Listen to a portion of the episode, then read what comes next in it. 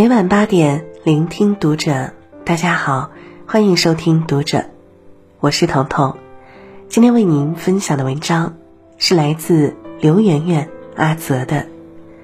上海传染病权威专家张文宏预测关于疫情的三种结局，你需要知道。关注读者。新媒体，一起成为更好的读者。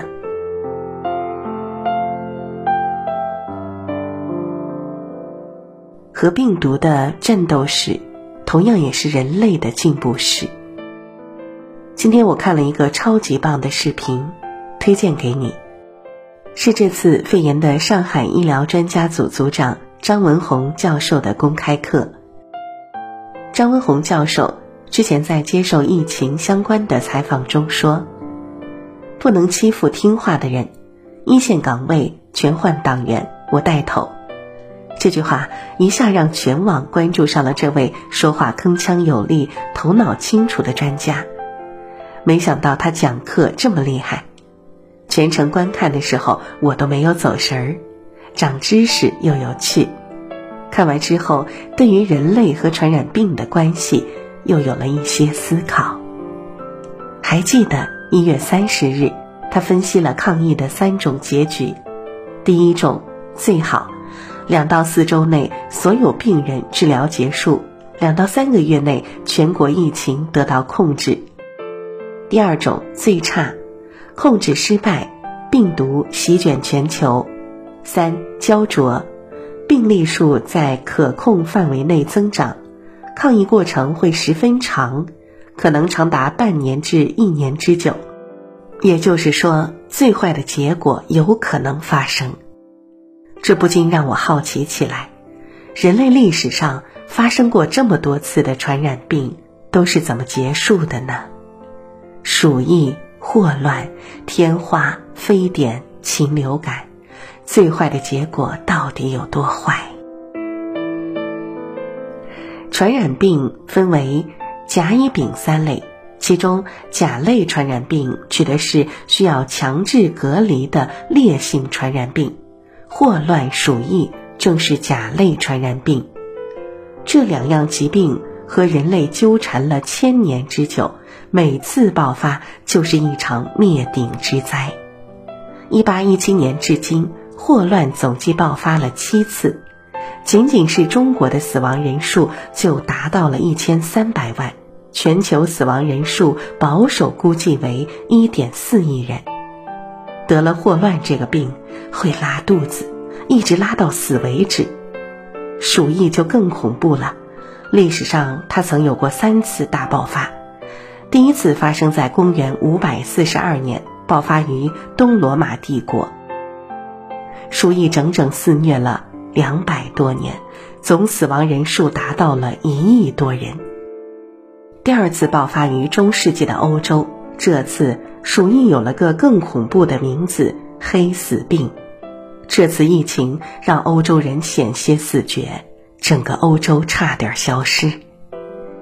第三次鼠疫爆发于十九世纪末的云南，这次鼠疫全球死亡人数至少在一千二百万人以上，仅仅是中国死亡人数就达到了三百万。后来这两种病是怎么被遏制的呢？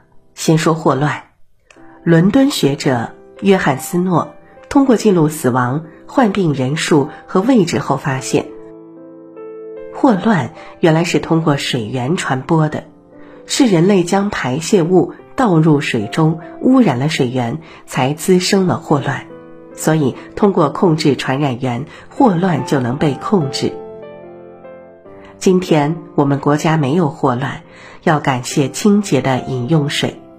在非洲、东南亚的一些贫困落后村庄中，却还时不时的会有霍乱发生。但霍乱消失了吗？没有。清洁的饮用水和抗菌药物的发明，让霍乱的威胁性没有那么大了。至于鼠疫的防治之路，就更为曲折。一八九四年，细菌学家第一次分离了鼠疫杆菌。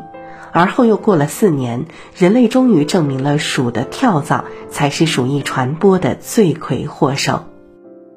东北鼠疫爆发时，华人博士伍连德通过解剖尸体，发现了鼠疫可以在人与人之间通过飞沫传播。这一发现让人们知道了防止鼠疫大规模传染的办法：消毒、隔离、火化尸体，组建防疫站。从这以后，大规模的鼠疫爆发事件再也没有发生过。随着抗菌药物的出现，鼠疫已经可以被治疗了。用张文宏教授的话，这个事儿已经不算个事儿了。与鼠疫霍乱的战斗不是一朝一夕，它整整经历了几百上千年。这期间，人类付出了无数生命，才换来了最后的胜利。和病毒的战斗史，同样也是人类的进步史。与鼠疫和霍乱不同，天花是人类真正战胜的病毒之一。一九八零年之前的几百年，得了这个病的很少有活下来的。康熙就是幸存者之一。得了天花，即使康复后也会毁容，变成马脸。我国古代还有句老话：“生下孩子不算成，出了天花才算全。”这种就算不死也会毁容的恐怖病毒席卷着整个世界。天花的消失得益于一位医生的偶然发现。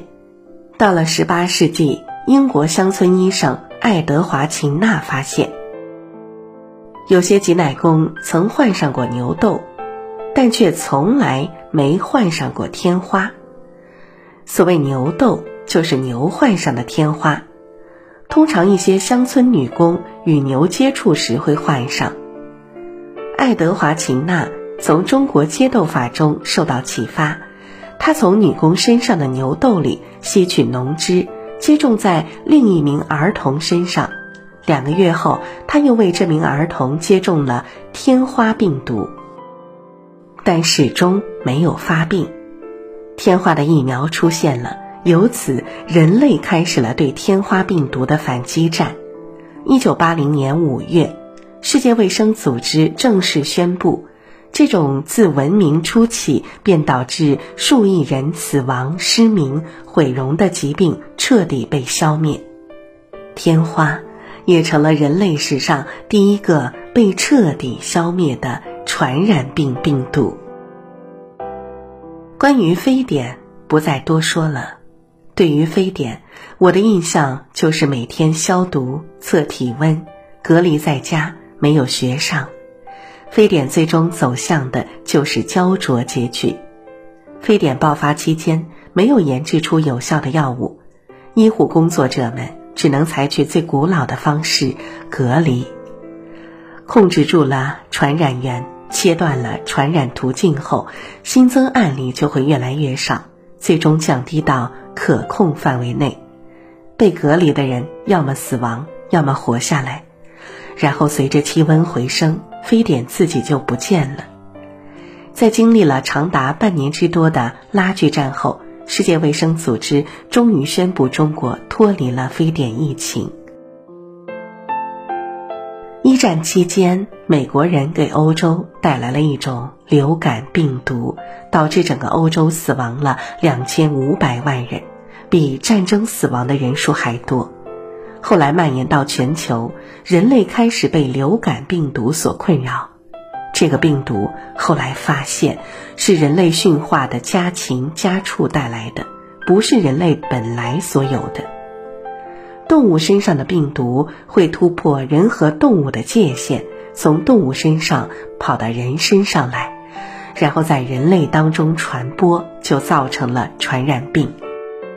一九一八年发现的流感病毒，也就是 H1N1 病毒，一直在变异，到现在还没有被解决。二零零九年，墨西哥突然间爆发大规模的人感染猪流感，并在短时间内产生了数十起死亡案例。疫情发生后，迅速向全球蔓延，最终墨西哥感染人数达到了六万多人。阿根廷一百三十万人，美国则有整整五千万人，其余全球各地的国家均有病例。猪流感的病毒经过检测，基因和1918年的病毒是非常相近的，所以猪流感后来也不叫猪流感了，也被称为甲型 H1N1 流感，被看作是季节性流感的一种。啥叫季节性流感呢？就是每个季节都会发生，这意味着每年都会有一些人因为流感死去。人类已经容忍了这种病毒的存在，甲型 H1N1 流感，一百年了，人们没有搞定它。人类真的没有自己想的那么强大，在驯服自然的过程中，有很多病毒会获得在人类身上生存的能力，从自然界跑到人身上。飞鸟和家禽的粪便交杂在一起。病毒进化之后，到人身上就是禽流感。有人跑到非洲去看了羚羊，回来就得了昏睡病。埃博拉感染以后肾脏衰竭，到现在也没有药。有些病毒仍在蔓延中，只是没有到达中国。就像张文宏教授在公开课中说的：“非典期间的同事上午还好好的，下午就走了。”怎么走的，不知道。克服传染病无非就是这几个思路：一、弄清楚传染源头，消灭源头；二、什么都不清楚就靠隔离，这个最原始的方法可以防止传染更多的人；三、能分离出病毒，找到有效药，就可以治愈；四。最好的是能研究出疫苗，防止发病。所以每次出现一次传染病，就要搞清楚是什么病毒、哪里来的、用什么药杀死，这是一个很大的工程量。幸运的是，和病毒斗争的这么多年，我们的技术和经验都在发展。不幸的是，到现在还有人没有意识到自然的可怕。吃野生动物，让病毒直接入口；去美国大沙漠、非洲大草原去看风景，结果感染了真菌、细菌、病毒。以为自己驯服了家禽家畜，却不知它们也会成为传染病之源。这些都等于是暴露在了自然的病毒面前。而人类之所以还没有被传染病灭绝，要感谢那些默默奉献的医生，因为他们就是我们和病毒细菌之间的屏障。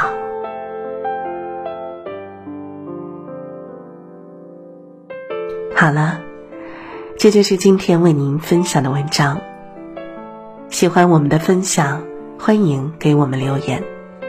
在这里，希望各位朋友们全家都健康。也希望白衣天使们都能够平安回来。我是彤彤，我在山东向您说晚安。